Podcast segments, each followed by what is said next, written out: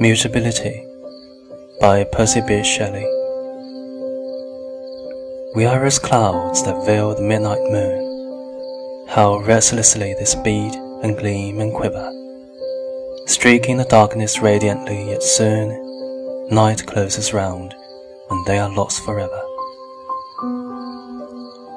Or like forgotten lyres, whose dissonant strings give various response to each varying blast to whose frail frame no second motion brings one mood or modulation like the last.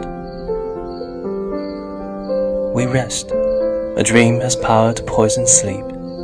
We rise, one wandering thought pollutes the day. We feel, conceive, or reason, laugh or weep, embrace fond woe or cast our cares away. It is the same, for be it joy or sorrow, the path of its departure still is free.